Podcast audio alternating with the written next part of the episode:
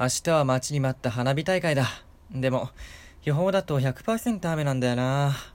あ、例の晴れ女さんに頼んでみるか。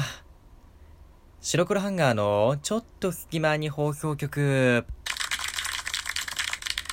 さあ、始まりました。白黒ハンガーのちょっと隙間に放送局お相手は、え白黒ハンガーのベベです。今回はですね、白黒ハンガーベベの個人会となっております。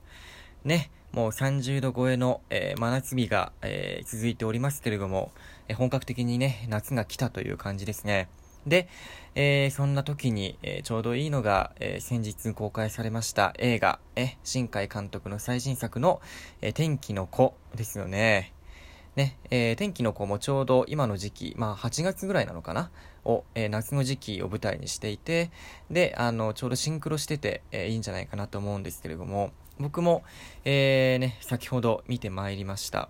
で、あの、いつもの映画感想会だと、まあ、ネタバレなしでね、お送りしているんですけれども、今回の天気の子については、まあ、今までの新海監督の作品と、えー君の名はと、そして今回の天気の子を比較しながらお話ししていきたいので、まあ、そうなると最後の、えー天気のこの、えー終わりの部分、終わり方の部分に触れないわけにはいけないんじゃない、いかないんじゃないかなっていうふうにちょっと、えー考えていて、それに触れないと、一番大事な部分をお話しできずに終わってしまうんじゃないかなと思いますので、今回はね、ネタバレちょっとあるかもしれません。その時は必ず、えーこの子からここまではネタバレですよっていう風にね、あの、秒数かなんかで指摘をして、あの、概要欄に書いておくので、もしね、ネタバレ嫌だよっていう人はそこまで飛ばしていただければなと思います。はい。えーネタバレがたくさんあったらね、もし本当に普通にネタバレめっちゃ多く話しちゃったら、あの、ネタバレありっていう風にも、あの、ちゃんと忠告を、あの、書いておきます。はい。ということで、えー天気の子見てきたんですけれども、今回はね、あの、まあ、前回、あ、前作のね、君の名はがもう爆発的に大ヒットして、えーすごい記録を打ち出した、本当にね、大ヒット映画でしたけども、えーそのね、まあ、次作というか、続編じゃないんですけど、えー君の名はの後ね、え次の作品ということですごくね、期待値も高かったんじゃないかなと思います。うん。君の名はで新海監督のことを知った人も、えーじゃあ、その、新海監督の作品ってもうなった時に、あ、あの、君の名はの監督だよね、じゃあ面白いよね、みたいな風にね、思う方も多いと思うので、で、今回の期待値はその君の名は以上に多分高かったと思うんですけれども、今回はね、あの、君の名はがもし光だとしたら、今回は割と、天気の子は、まあ、暗い部分、ダークな部分をね、描いていたんじゃないかなと思います。うん。今回の、えー天気の子は新宿が、まあ、主な舞台となってまして、で、主人公のね、えー穂高くんは、えー16歳の、えー高校生なんですけれども、まあ、離島に住んでいて、で、まあ、あることが、まあ、なんかいろいろ感じる部分があって、そこはあんまりね、その、描かれないんですけど、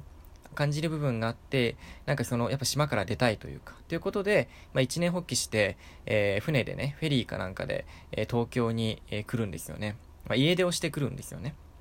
で、まあ彼は最初に、えーその、まあ16歳なので、まあお金をが、こう、バイトとかしないとね、家出なので食いつないでいかなきゃいけないんですけど、まあ、あまっとうなバイトというか、には、なかなかね、応募できないわけですよね。うん。まあ、成人もしてないし。うんなので、まあ、ヤフー知恵袋みたいなところで、あの16歳で、なんか、高校生なでも働ける場所ありませんか？割のいいバイトありませんか？みたいな、現代のね、あのヤフー知恵袋ってものを使ってね、えーやったりするんですけど、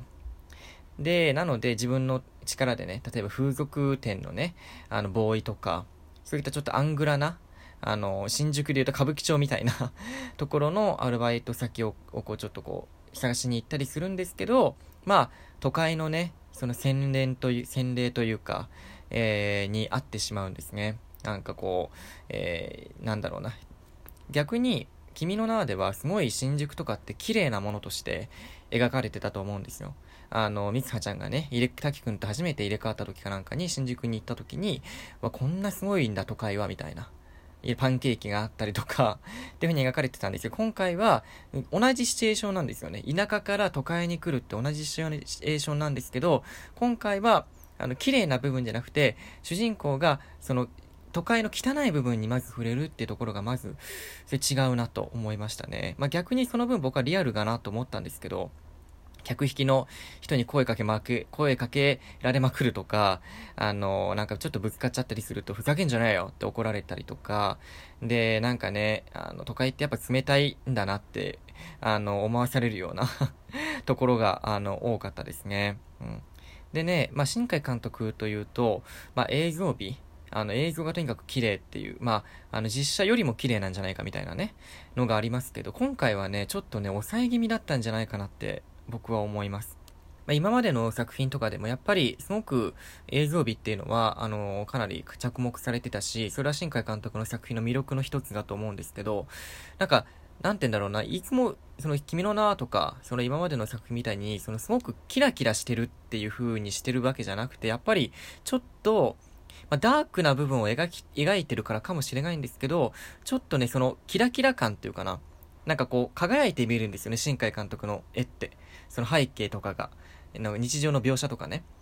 が輝いてこう見えるんですけど、今回のはちょっと、なんか抑え気味だったような僕は気がするんですよね。いつもよりも。まあ、あの、ただ、あの、雨の描写とかは本当に綺麗で、雨粒の感じだったりとか、水の溜まりの感じだったりとか、反射する感じだったり、感じ感じですけど、すごくね、綺麗に描かれてたので、もちろん、その絵が綺麗だったっていう部分はもちろん健在なんですけど、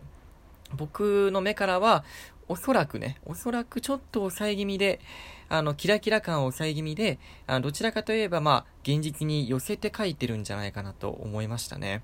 多分ですよ。多分だけど。あの、いろいろ見てきた中で、そう思いました。で、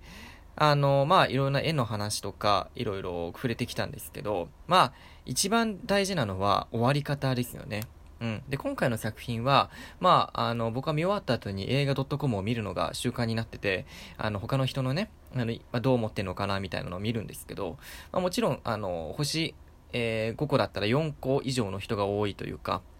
まあ良かったって人が多いんですけど、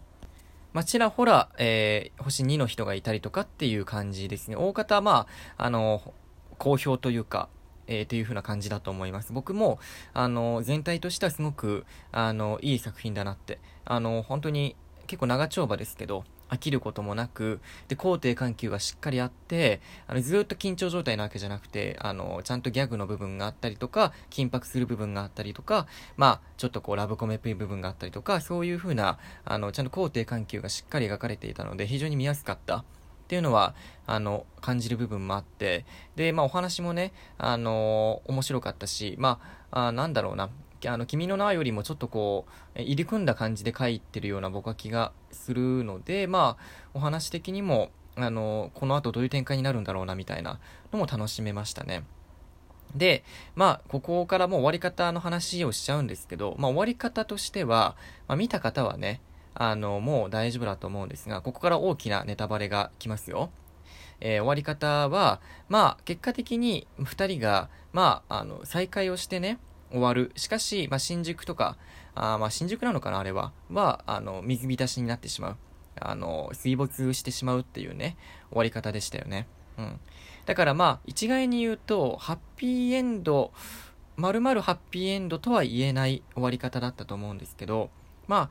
あの、君の名はの時は、あの、監督も確かインタビューかなんかでおっしゃってたと思うんですけど、できる限り、あの、万人受けするような、あの、えー、こう、作品の展開の仕方をちょっとこう入れたっていう、今までの作品よりも意識して、あの、やられたっていうふうにおっしゃってたので、だから、君の名はがね、あそこまでヒットしたっていうのもあると思うんですよ。うん、で、今回は、どちらかといえば監督が、その、やりたいように、あの、監督の色をもうちょっと出しながらやったっていうふうに、あの、おっしゃってたので、だから、まあ、新海監督の作品って、今までの作品、特に秒速とか、まあ、琴の葉の庭とかもそうなんですけど、あの、主人公とヒロインが、まあ、結ばれないというか、いい感じになったとしても、あの、最、ちょっとは、最終的には別々の道を歩むとか、そういった風な、ちょっと胸がキュッとなるようなね、終わり方が多いんですよ。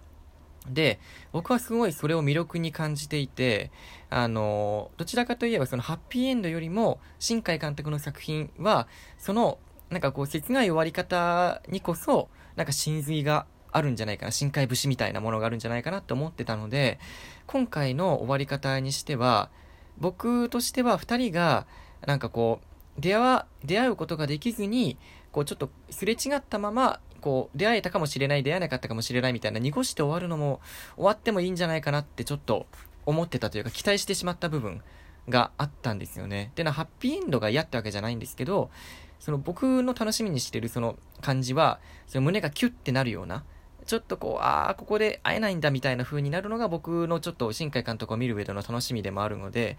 そういう意味で言うと今回のは、まあ、は、だから、その、なんつうんだ、ハッピーエンドではあるんだけど、二人が会えたから。ただ、新宿は、新宿って街とか全体で見ると、まあ、ハッピーエンドではない。でも主人公たちは二人は前向きにこれから頑張っていこうっていう風な終わり方なんですよね。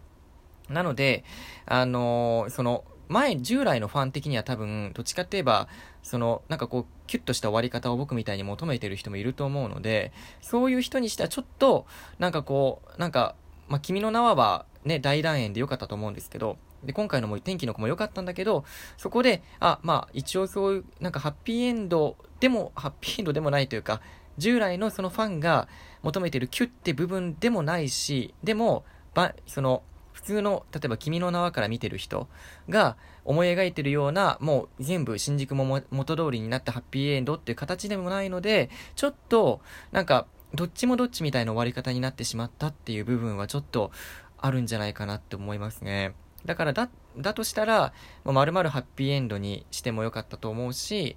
あのまるまるこっち側に僕の方に、僕の方というかその従来のファン的な意見に寄せてもよかったと思うし、まあ、ただ難しいですよね、商業的な部分もあるし。なので、あの、ちょっとね、そこがね、あの、終わり方の部分で僕お話したかったなと思うところでした。やっぱ12分じゃ足んないな。お相手は白黒ハンガーのベベでした。じゃあね、見に行ってね。